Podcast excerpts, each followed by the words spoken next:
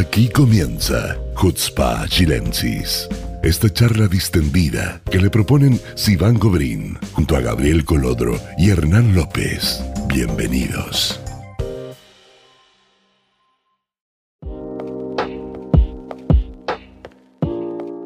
Bienvenidos a un nuevo capítulo de Hutzpah Chilensis. Este es el capítulo número 22, créalo o no. Ya llevamos 22 capítulos semanales emitiendo sin interrupción. Y bueno, hoy día eh, vamos a empezar con un tema de actualidad vamos a hablar de eh, Irán, vamos a hablar de los acontecimientos recientes que, han ocurrido en la zona en relación a Estados Unidos, eh, al, primer ataque ordenado por Joe Biden. Y para eso tenemos hoy día un gran invitado que se repite el plato con nosotros, es segunda vez que está en nuestro podcast, Gastón Seidman. Hola. Bienvenido nuevamente. Hola chicos, ¿cómo están? Bien, bien. ¿Cómo estás tú? Bien, bien. La verdad que muy bien, muy bien, muy bien, muy contento. Qué sorpresa hablar con ustedes de nuevo. Siempre lindo escucharlos. Buenísimo, Gastón, cuéntanos un poco, ¿qué, qué, qué, pasó? ¿Qué, cómo, fue esta, esta primera aparición bélica, digamos, de Biden? Algo que no se veía venir, por lo menos yo no lo vi venir. Y, y ¡boom! De repente las noticias, Biden ordena el primer ataque en su cadencia. Yo creo que de cierta forma Biden lo que está queriendo hacer es, de alguna manera, eh, si bien su oponente político, Trump, eh, intentó sacar las fuerzas y después los acuerdos también que logró hacer acá con los acuerdos de Abraham, de alguna manera darle a Israel una posición importante dentro del Medio Oriente, junto con los Emiratos Árabes, entonces como tener una sucursal de él aquí a través de ellos, lo que Biden quiere hacer es volver a pisar fuerte en la zona de alguna manera. Eso sí, eh, con sus dudas, por supuesto. Claro, porque aún ni siquiera, digamos, se han copado todos los todos los, puestos de, trabajo de este nuevo gobierno. Por ejemplo, el otro día me estaba fijando, el, gobierno de Estados Unidos tiene, ciertos puertos, puestos designados en Medio Oriente, qué sé yo, desde la Secretaría de Estado está eh, quienes se encargan de combatir el antisemitismo en la zona y, y, hasta el día de hoy no ha nombrado un sucesor para quien eh, fue funcionario de Trump hasta el momento. Entonces, me imagino que tampoco está muy cerrado el tema diplomático en ese sentido como para, uh, decir, vamos a actuar de lleno en Medio Oriente.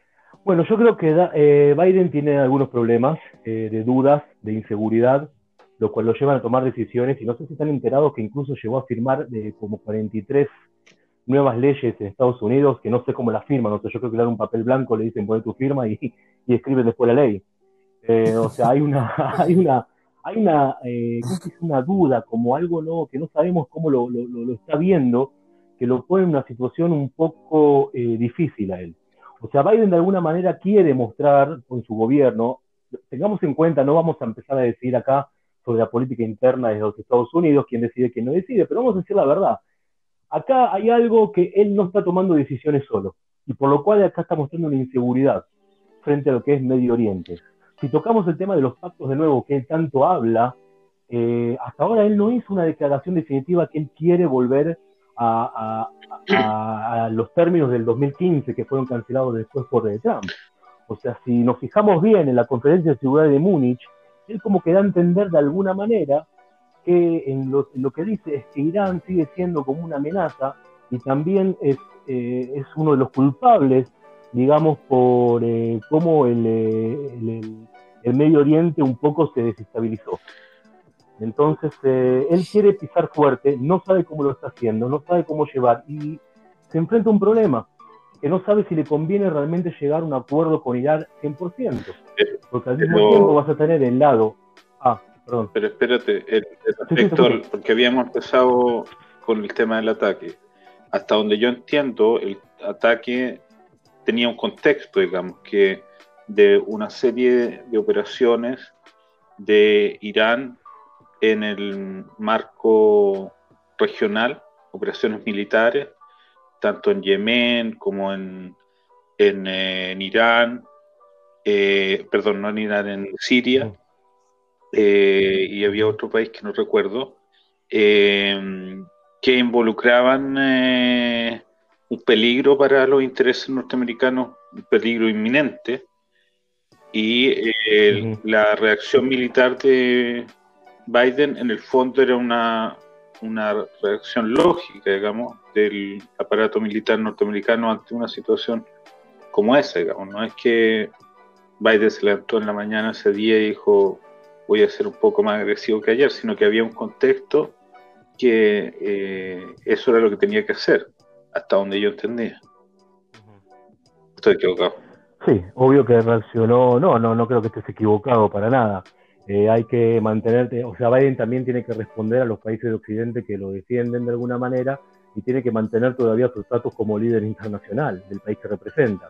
O sea, él no puede pasar por alto una amenaza de Irán en ciertas zonas del Medio Oriente, en ciertas sucursales o satélites que Irán tiene en ciertas zonas del Medio Oriente, en las cuales ellos hacen una amenaza, crean una amenaza, eh, y por supuesto él tuvo que dar una reacción.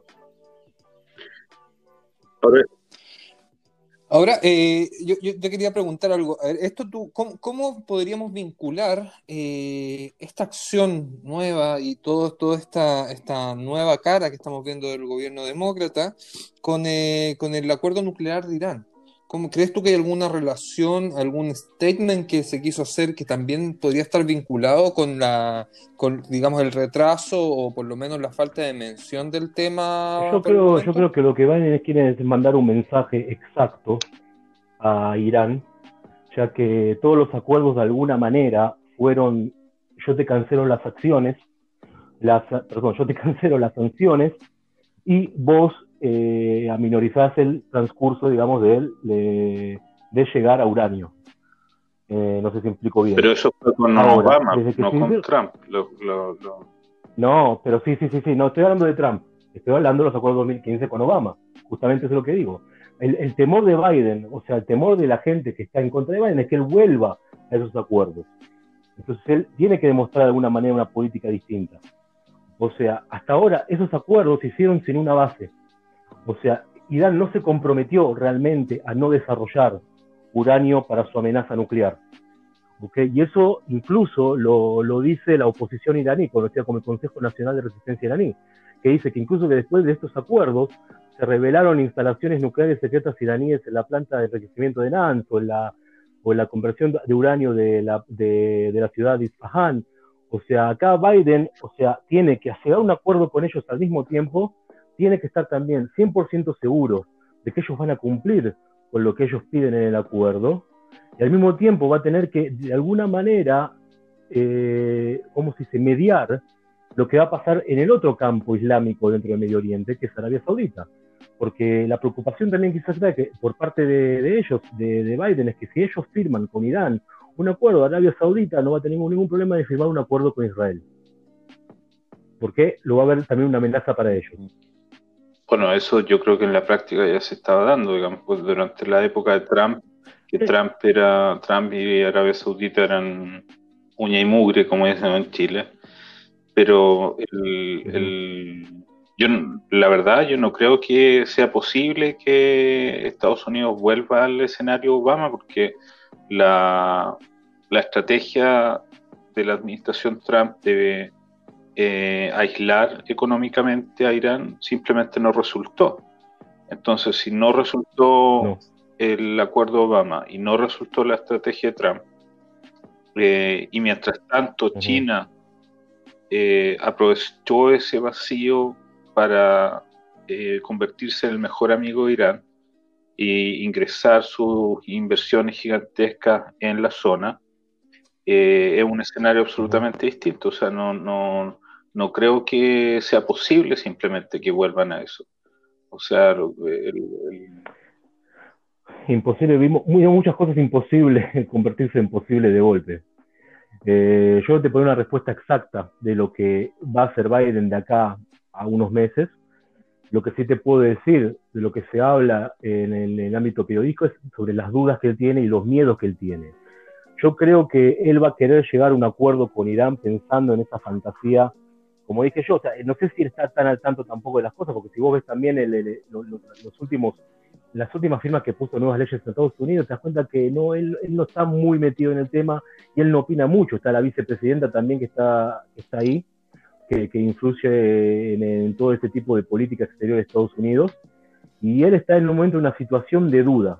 O sea, yo creo lo que va a querer hacer es eh, de una manera eh, comprometer a Irán de nuevo en que no desarrolle eh, su proyecto nuclear, pero si va a ser más inteligente va a encontrar una manera de alguna forma de darle la posibilidad también a la Agencia Internacional de Energía Atómica tener, o sea, el acceso a, las, a los territorios donde se están desarrollando este tipo de cosas que eso es algo que realmente falló en el acuerdo anterior.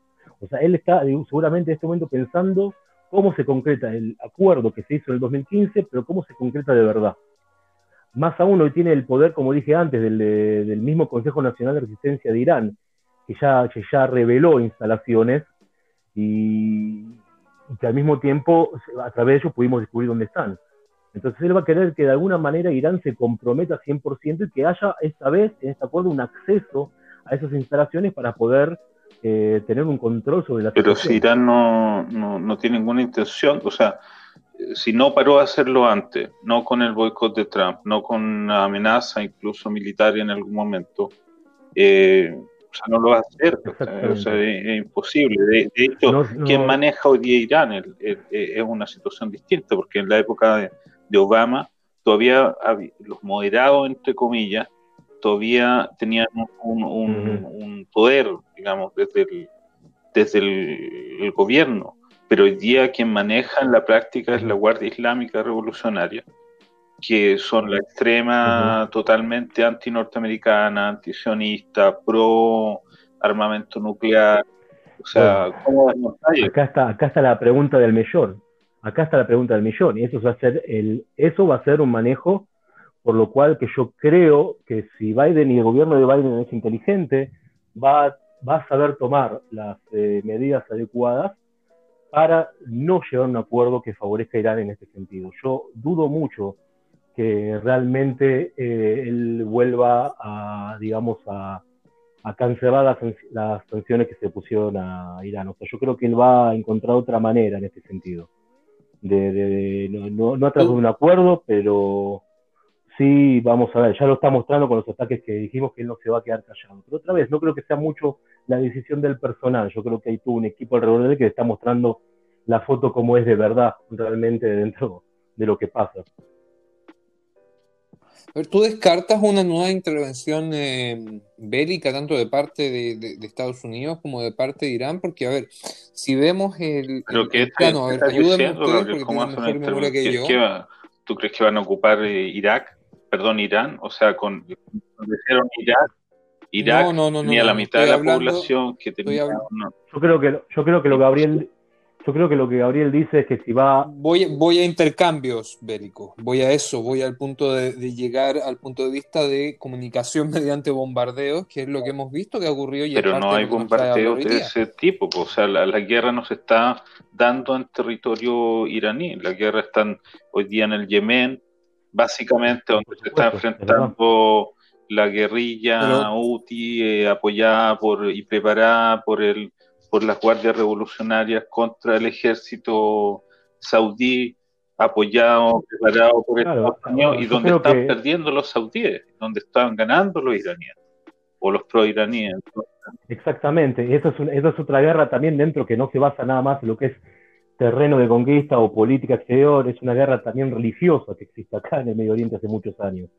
Ahora, lo que, lo que dice Hernán de alguna manera es que Irán está combatiendo a través de sus satélites eh, combatientes, sus organizaciones terroristas que trabajan en otras zonas del Medio Oriente que eh, están bajo las órdenes de Irán. O sea, creo que, eso es lo que quise decir. absolutamente de acuerdo. Eh, absolutamente de acuerdo. Pero lo que quiero es, lo que quiero decir es que si bien hay, hay, un, hay un cambio, digamos, desde lo que se percibía de lo que iba a hacer Biden a, lo que se hizo realmente y a lo que, lo que les quería pedir en un comienzo, a ver si me pueden ayudar, es un poco eh, eh, hacer una cronología de cuáles han sido las intervenciones militares norteamericanas eh, en, este, en estos conflictos desde, digamos, desde el asesinato de Soleimani. Estamos en dos gobiernos distintos. Para así poder... En...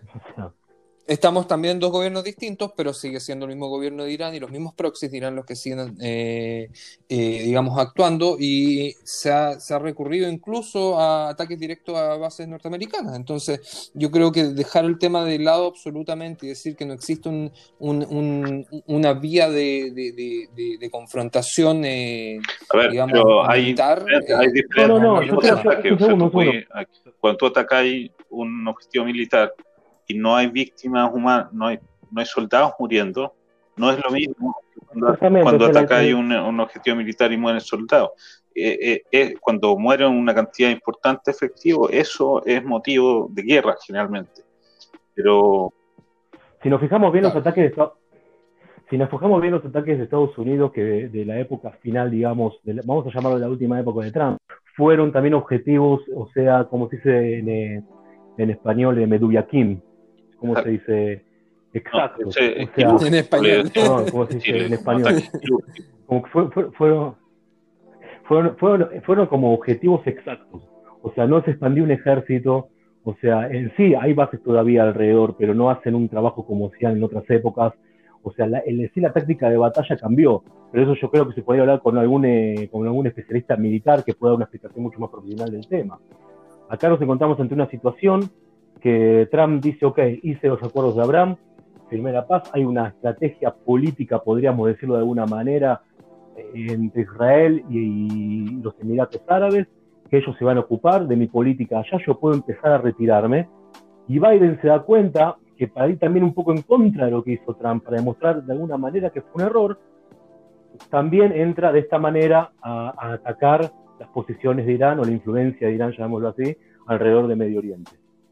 O sea, yo creo que acá es un juego político que se va a dar cuenta tarde o temprano que no es la mejor manera, que va a tener que llegar a un acuerdo distinto al que se hizo hasta ahora.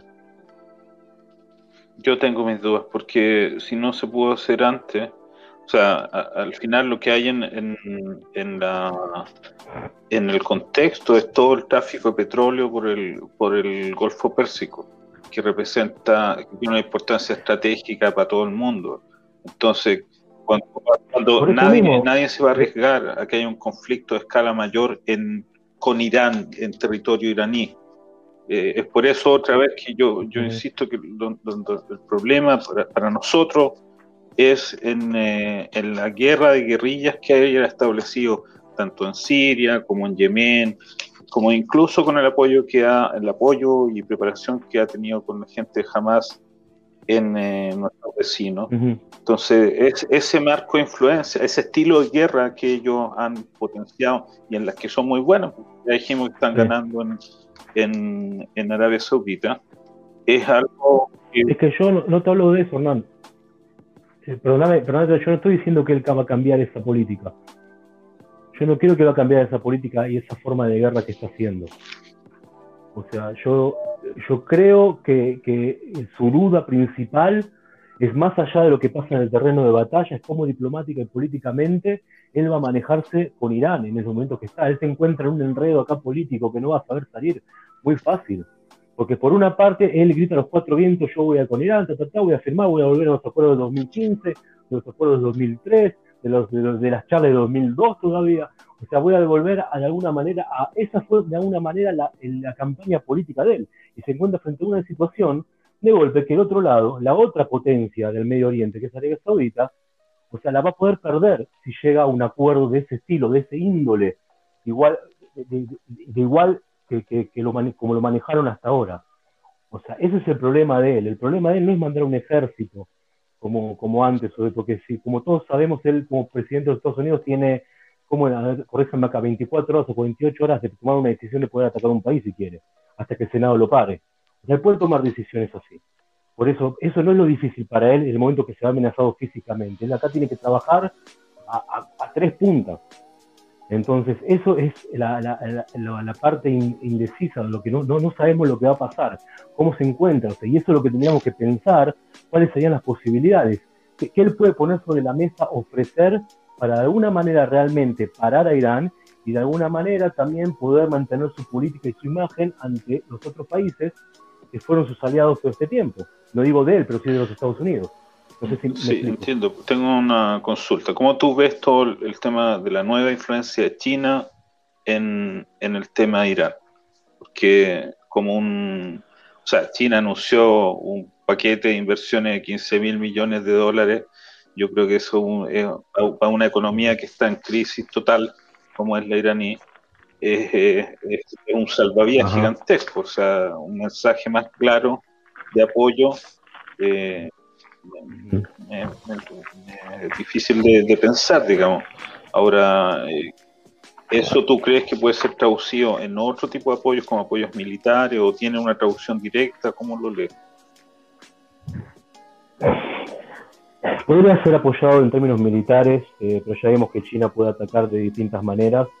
O sea, China es un país que si bien a través de su política se cerró al mundo, o sea, eh, no dejó al mundo entrar en ella, sí se abrió ella al mundo, por lo, que, por lo cual pudo de alguna manera entrar al mercado internacional pero también tuvo una política muy cerrada a los países que pudieron entrar en ella. Eh, lo que yo veo que en una situación de conflicto militar, eh, a ese punto te Serrana, eso me decías vos. Eh, claro, puede haber asistencia, porque, por ejemplo, el, el, armamento del ejército iraní es un armamento relativamente obsoleto comparado con el de Arabia Saudita o el de Israel o el del mismo Estados Unidos.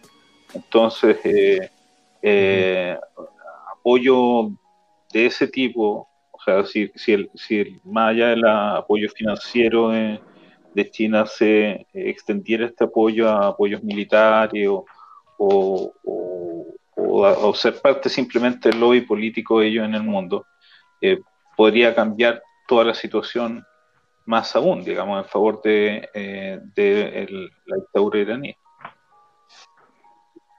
La pregunta es si esta ayuda política también, perdón, esta ayuda militar que vos decís, según otro país como Rusia, ¿vos qué decís? ¿Qué va a decir Rusia? Yo creo que por ahora Rusia está un poco fuera de esto, porque no... pero Rusia siempre se mete en estas cosas. Yo creo que acá en estas situaciones siempre... Rusia se adhirió al, al, aislamiento que propuso Trump. Entonces, no, no solamente que yo sepa, que yo me acuerdo, solamente China y la India eh, no, no, no se adhirieron plenamente al, al boicot que propuso eh, Trump. yo veo en este punto específico a Putin más cercano a Estados Unidos de lo que parece. ¿Por qué? Porque en el fondo tienen el, a los chinos del otro lado. O sea, no, no creo que a Putin tampoco le parezca tan chistoso la presencia de China en la zona. Pero eso fue, fue un proceso. O sea, yo sí creo que llegado el momento, eh, China tampoco es Rusia.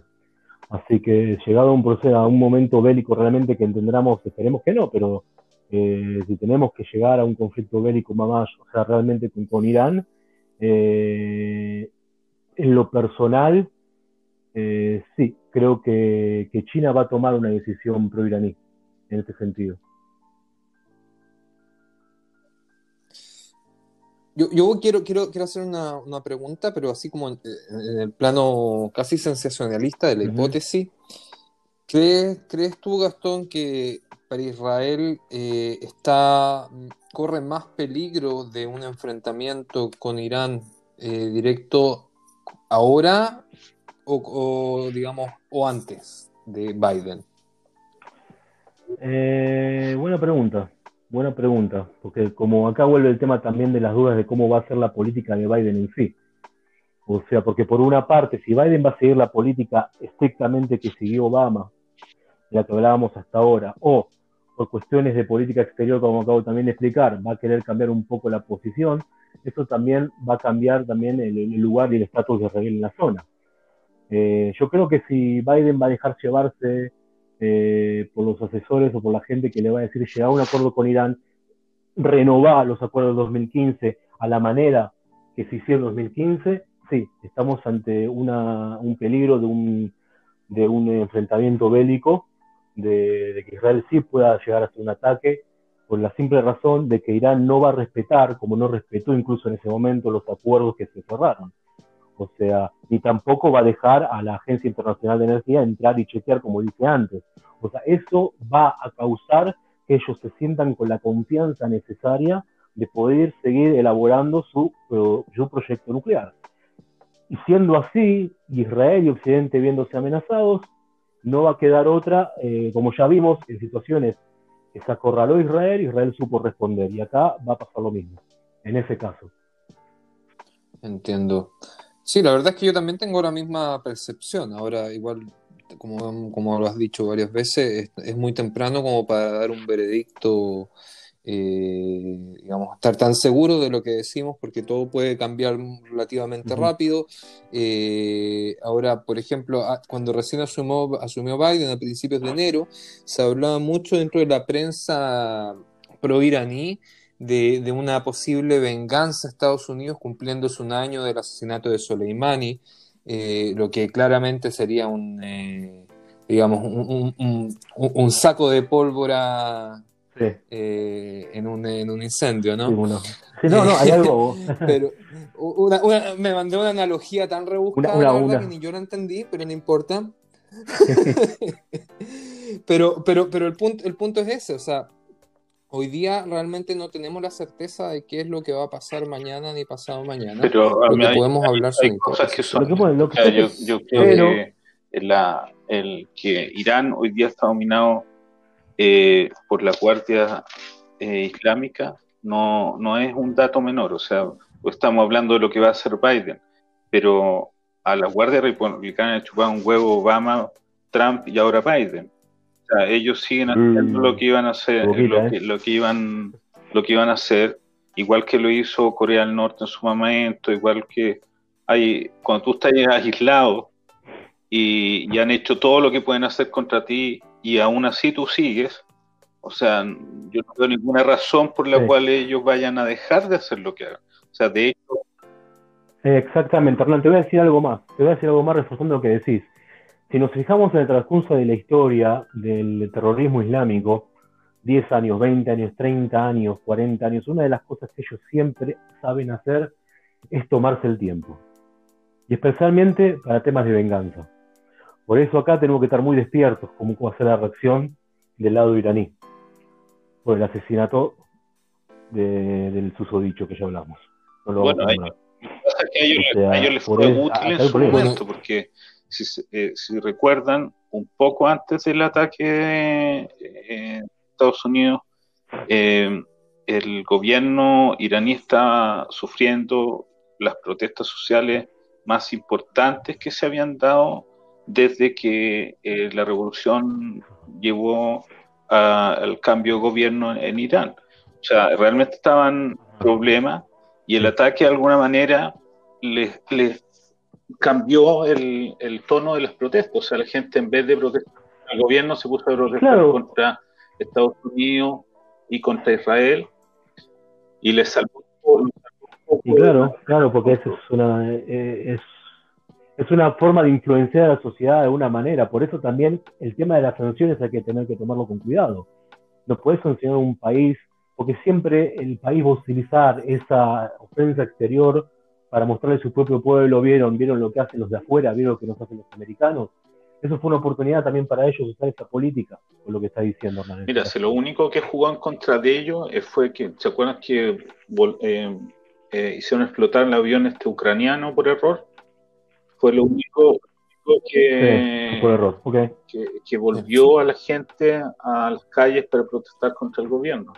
Porque tenía un país que está destrozado económicamente, con una inflación gigantesca, con unas tasas de empleo, gigantescas. O sea, zonas del país de Irán que están viviendo hambre. O sea, lo que ocurre, lo que ocurre es que cuando nosotros decimos el imperio que, que ellos mantienen la zona, eh, no tiene relación con la realidad interna en que vive el país.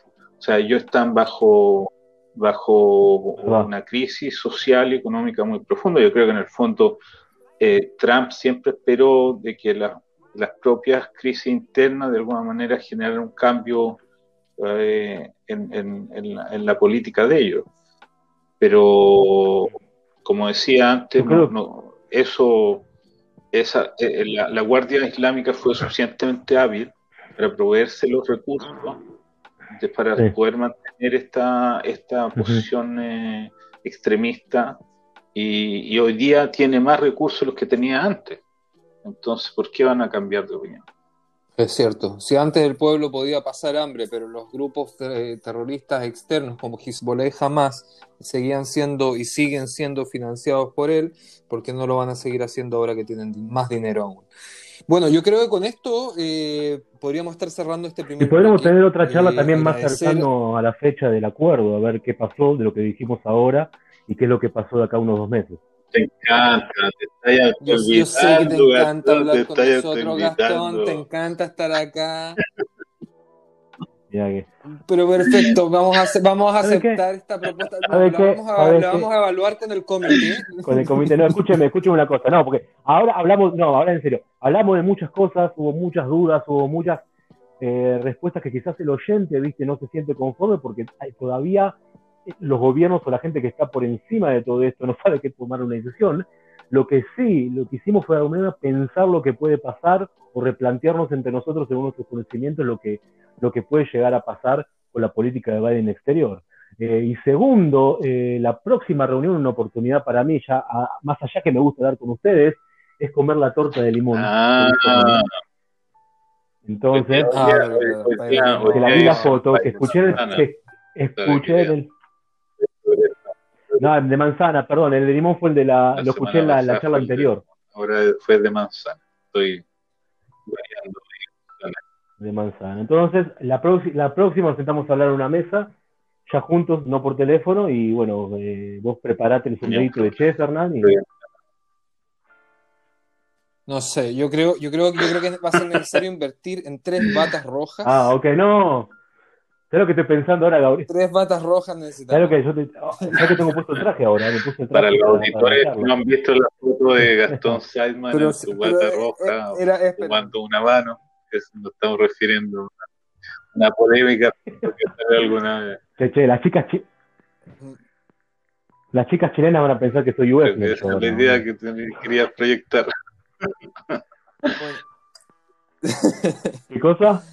Bueno, chicos, esa es la idea que querías proyectar. Chicos, vamos a dejar este primer bloque hasta acá. Muchas gracias, Gastón. Nos vemos en el siguiente bloque en unos minutos más. No se vayan.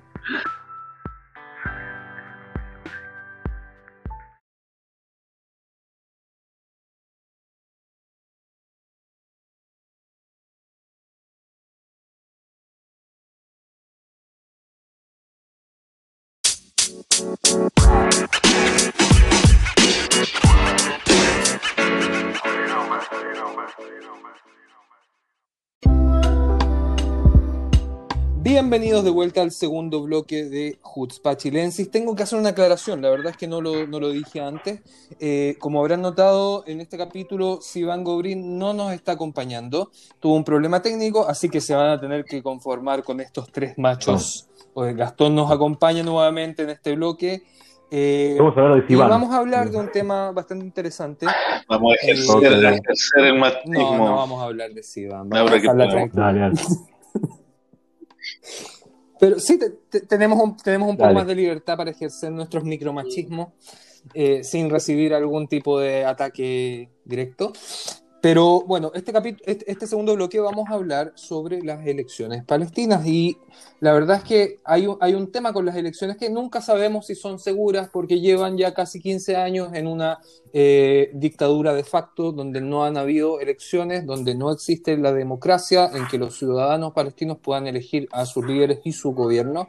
Y para eso vamos a partir con una exposición de Hernán. Bueno, yo quería volver un poco con lo que mencionaste de la dictadura. O sea, hay especialmente desde eh, visiones que eh, tratan de obviar el hecho de que eh, en Palestina se vive una dictadura no solo en Gaza, sino también en, en, la autonomía. No solo se refiere a la idea de dictadura el hecho que no hayan elecciones desde un, casi 16 años, sino que la falta de pluralismo, la falta de posibilidad de expresar diferentes opiniones en un lugar, en un mundo donde solo puede ser o de Fatah o de Hamas y donde ellos ni siquiera pueden convivir físicamente en el mismo lugar donde no han dudado en matarse uno a otro literalmente, donde el derecho de sindicalización está cuestionado y prácticamente no existe, la situación de la mujer está mejorada, donde la tortura convive con la sociedad día a día, eh, donde la represión masiva se ha vuelto un hecho cotidiano y que la gente ya se ha acostumbrado. Eh, entonces, eh, esta idea es obviada por la opinión pública chilena de forma constante, incluso por personeros de gobierno, y hay esta noción de victimizar a, los palestinos y de culpar de cualquier eh, supuesta falta de democracia a Israel. Entonces, eso es lo primero que voy a poner. Bueno, no, perdóname que interrumpa, pero no, no solamente la chilena, ¿eh? no solamente la chilena, sino que eh, en Europa vemos que hay una interacción directa con, con el gobierno palestino en la que no se le exige absolutamente nada, de la misma forma que pasa eh, desde Latinoamérica, o sea, todos los países que eh, de una u otra forma han instado o votan contra Israel la ONU, en ningún momento, digamos, han puesto en tela de juicio eh, la, la, validez o la legitimidad de la representación palestina, de, hecho, tanto interna como externamente. Consagrando esta situación, o sea, los escándalos financieros de tanto de la autonomía palestina como de Hamas son públicos, bien conocidos, pero las reacciones frente a eso han, sido pocas, digamos, más que no ha habido ninguna. Ha gobiernos como el de Holanda o el de Dinamarca han puesto en tela de juicio el financiamiento eh, que prestaban o las ayudas que prestaron en algún momento a los palestinos, pero de todas maneras, a grosso modo, la, la comunidad de las naciones hace vista gorda de todo esto. Ahora, de todas maneras, eh, llega un punto en que ellos ya no pueden escapar a esto a, la necesidad de legitimarse públicamente porque ellos mismos dentro de su de, de, su lógica entran en un conflicto. O sea, si uno analiza, por ejemplo, la Federación Palestina de Chile en su última publicación del último año, uno puede constatar una cierta sensación de disconformidad frente al, al gobierno eh, existente Curiosamente, en el caso de ellos, como eh, ellos se ubican en un extremismo más allá del gobierno palestino, se dan cuenta que ellos son colaboradores de Israel, lo que no deja de ser chistoso, pero eh, hay eh, una cierta, un ejemplo, digamos, de, de, que hay voces dentro del mundo palestino que quieren expresarse y que exigen que exista una elección.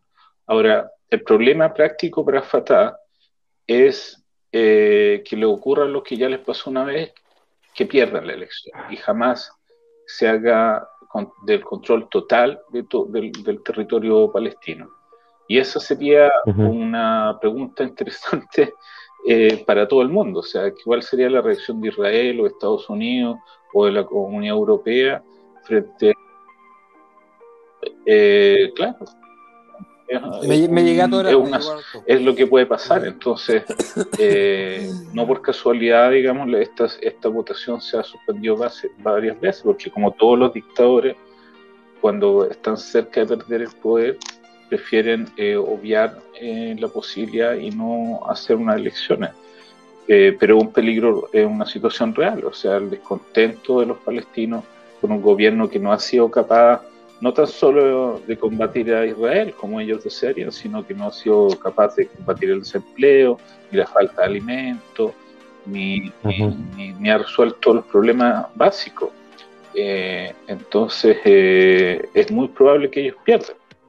Eh, no, aparte, que la, dentro del mismo Fatah existe una, una, división, digamos, dentro de la autoridad palestina en cuanto a, a la intensidad del extremismo, porque a ver, yo por lo menos mi lectura personal es que la, base de la autoridad palestina tiene un carácter extremista que se manifiesta más, digamos, claramente en los sueldos a, las familias de los terroristas presos o muertos. Eh, pero si bien existen facciones eh, como que, hoy día son consideradas facciones terroristas y siguen siendo, digamos, a pesar de que eh, Fatah y la OLP dejaron de serlo desde el año 89, si no me equivoco, y bueno, se ratificó con los acuerdos de Oslo que no, eran considerados partidos políticos. Eh, hay ciertas facciones dentro hoy día de la, de la, autoridad palestina que siguen siendo consideradas como el Frente, ¿cómo se llama? El Frente Popular de Liberación Palestina, es parte de la, de la autoridad palestina hoy día y es considerada internacionalmente una, una organización terrorista porque sus fines, digamos, no, no, no son acordes, no hay, un, no hay un, un, discurso uniforme frente al conflicto dentro de, la autoridad palestina misma, dentro del gobierno mismo. Entonces, se, hace más compleja la lectura y por sobre eso, o sea, las disidencias que son temas de pan de cada día. Eh, esta, esta misma semana tuvieron el, eh, el, el, sobrino de Arafat, eh, que es parte de Fatah, es miembro de Fatah, por ende parte de la autoridad palestina, él eh, presenta un partido nuevo hoy día sin renunciar al partido, entonces posteriormente Fatah lo, expulsa, lo echa del partido y él sigue con su candidatura. Pero no existe un orden acá. Eh, ¿Qué más? Por ejemplo, tenemos el caso de Barghouti, de, no, no, el fundador de BDS, sino que el preso, que ambos se llaman Omar Barghouti. Mucha gente se confunde, existen dos Omar Barghouti, uno que se parece a Gideon Sar, que es el fundador de BDS. Sí, sabes que me, me, tengo un problema con eso, cada vez que veo a Gideon Sar, me recuerdo... Es un problema serio. Eh, eh, realmente es un problema. Eh, no, no, es que de verdad tienen unas, unas, se parecen, físicamente son muy parecidos. Eh, y el otro es eh, el Barguti que está preso, que eh, actúa desde la cárcel Excelente. y también se quiere presentar a las elecciones. y ahora, su comunicación con el mundo exterior pasa a través de la autoridad palestina. Entonces, sus mensajes hacia afuera van filtrados con lo que quiere la autoridad palestina que se diga y de acuerdo a las presiones de quienes apoyan a Barguti. Por ejemplo, la última vez que dio un comunicado externo, las fuentes, digamos, más cercanas a él decían que él decía que él iba a correr a las elecciones sí o sí, y las fuentes que, de, de la autoridad palestina que, que, se reunieron con él decían que él no, todavía no estaba seguro, que lo estaba evaluando. Entonces, el hecho de que el tipo esté preso y se esté presentando, ya no es solamente esa la complejidad, sino que también lo que él quiere transmitir o las ideas que él quiere transmitir van a ir filtradas a través de la autoridad palestina. Y como decía Hernán antes, también tenemos a Hamas, que acaba de reelegir eh, un líder, sí, bueno. eh, reelegir a. ¿Cuál es el nombre, ¿cuál es el nombre de, de, Sinuar? Sinuar es el apellido. Ya, ya. ya, ya. Bueno. No, no, no, recuerdo, no recuerdo el nombre de pila, pero. No, no, ya, ya, ya, ya Sinuar. En realidad se pronuncia así, pero. No me acordaba. Hay que preguntarle a lo mismo. Pero también él. Eh, hay, hay, hay que hay que recordar que, que, él volvió a Hamas no hace muchos años, que él estuvo preso también por actividad terrorista y hoy día es reelegido como líder de Hamas. Entonces, la complejidad del tema es, es, es extrema. O sea, si, si no, nosotros pensamos que en Israel son... tenemos problemas en una, una, una, una cosa que, el, los países del el entorno de los otros países árabes eh, una posible elección de Hamas como una victoria Hamas dentro de la elección como ellos lo ven. Yo creo que el mundo árabe siempre vio la situación palestina como un interés político.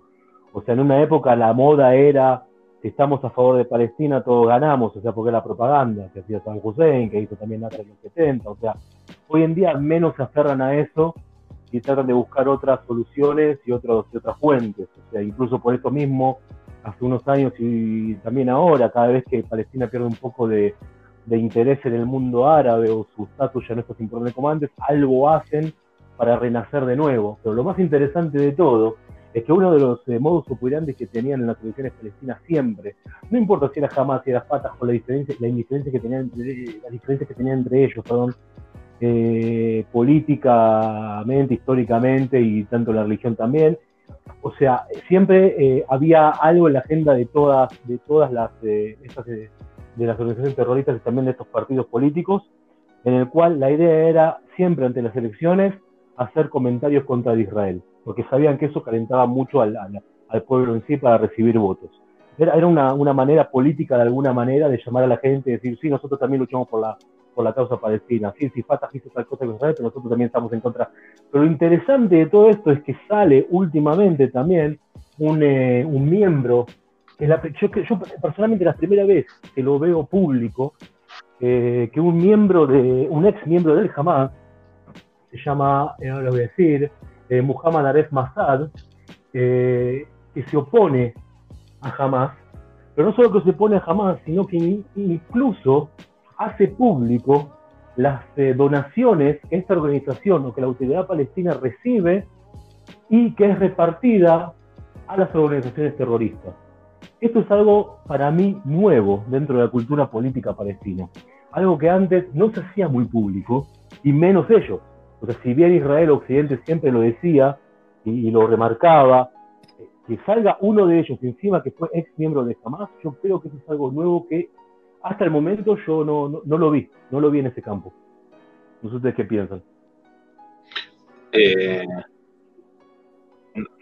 la verdad que yo tampoco lo había escuchado, pero es interesante el, que, la, que, la, sociedad palestina de alguna forma reaccione a la corrupción, que, un, que es como un signo de los tiempos, porque si uno mira en lo que ocurre en muchos países, digamos, el, tema de la corrupción es algo que, la gente ya está agotada de eso. Y especialmente en un país tan pobre mm. como, Palestina, el, no, es algo que, pueda pasar sí, desapercibido eternamente, digamos.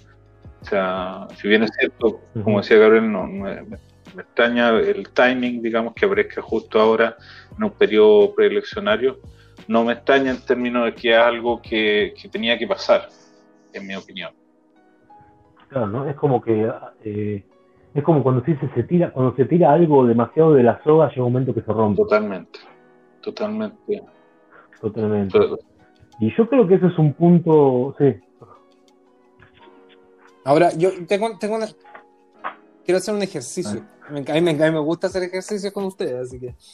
Eh, ¿Qué pasaría si jamás pierden Gaza? Eh, yo no creo que sea posible que pierdan Gaza. O sea, eh, pero. Podría perder. Siempre hablamos de que jamás si jamás pierden Gaza. Significaría que, jamás, si jamás, gana o que algo, así, pero. Un segundo, un segundo. Hernán, la pregunta que vos haces es muy buena. ¿Perdería con, o sea, contra quién? Pero la, otra pregunta, lo, que hay que tener en cuenta, o sea, si, si jamás pasa de ser de los años 80 a los 90 y después en el 2007 toma un control político, pero antes que eso fue una organización terrorista simple que trabajó desde la calle y tomando, eh, ¿cómo se dice?, escudos a través de sus civiles, o sea, si jamás pierde en Gaza, va a volver a hacer lo que fue antes. O sea, lo que más creo que hoy están mucho más preparados eh, militarmente para seguir haciendo las sociedades que hicieron hasta ahora, pero la organización terrorista, la base terrorista de ellos no se va a terminar porque pierda las elecciones. Bueno, eso se conecta un poco con el, la sección anterior, que ah, no hay que olvidar que jamás los militantes de Hamas han sido preparados sistemáticamente por las guardias islámicas revolucionarias de Irán y como bien decía Gastón, su preparación militar hoy día es infinitamente superior a la que tenían eh, en otras épocas. Entonces.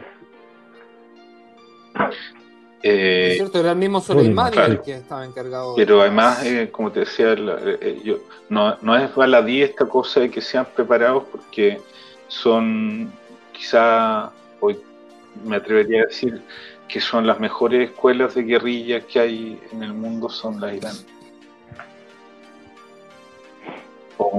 Y sí, ellos necesitan también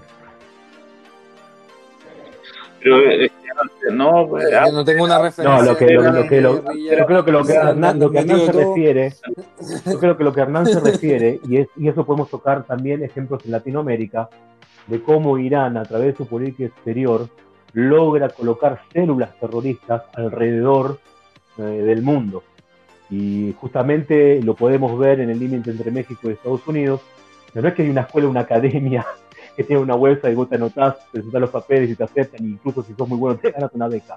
Pero me refiero a que, o sea, lo que quiero que, si, si, si entendí bien en lo que dice Hernán, es que ellos saben preparar muy bien su influencia terrorista alrededor del mundo. entendiste mal, porque efectivamente hay dos lugares donde se entrenan para eh, luchar en lucha guerrilla, eh, uno en, en, Líbano, en el Valle del Beca, y otra escuela en las afueras de Teherán, escuela escuelas, con una curso 1 explosivo, curso 2 contrainteligencia, curso 3, etcétera. Son eh, escuelas, es, que ellos se han especializado como, como su forma de, guerra, digamos. O sea, no, ellos irán pero vos decís que es una escuela formal, ¿no? Es, una, es una base terrorista. Como, alguna vez Gaddafi tuvo en el Líbano, como eh, todos grandes dictadores, como alguna vez Corea del Norte también eh, proveyó esos servicios, son cosas que se hacían y se hacen. Y hoy día el que mejor la hace es China. Ok, yo, entendía que había bases terroristas y...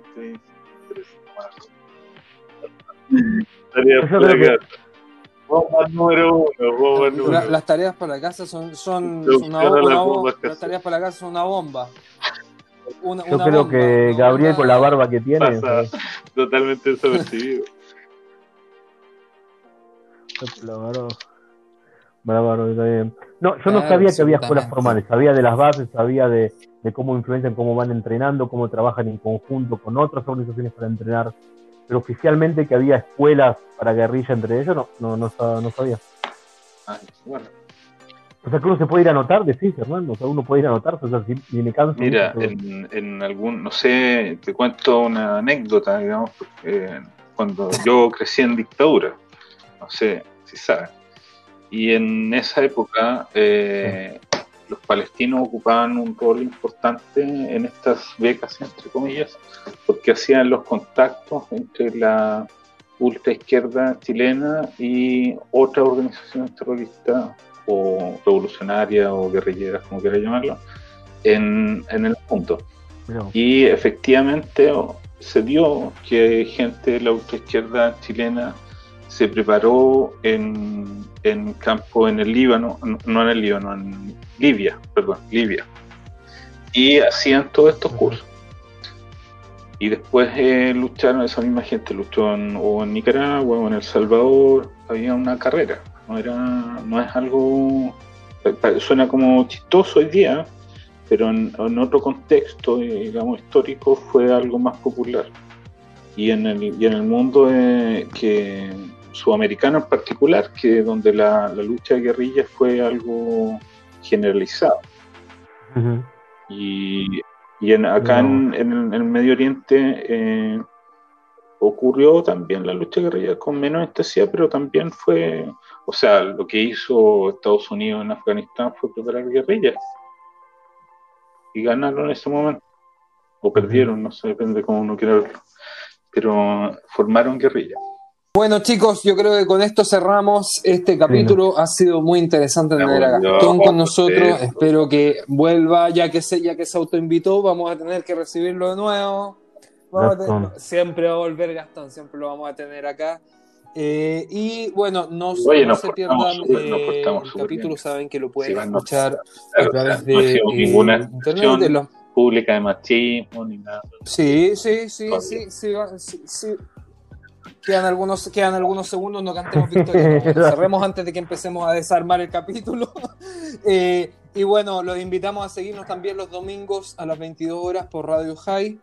Nos vemos la próxima semana en Jutzpa Chilensis. ¿La pasó bien? ¿Le interesó lo abordado? Si es así, lo esperamos la semana que viene, en este mismo horario y lugar. Jutzpa Chilensis.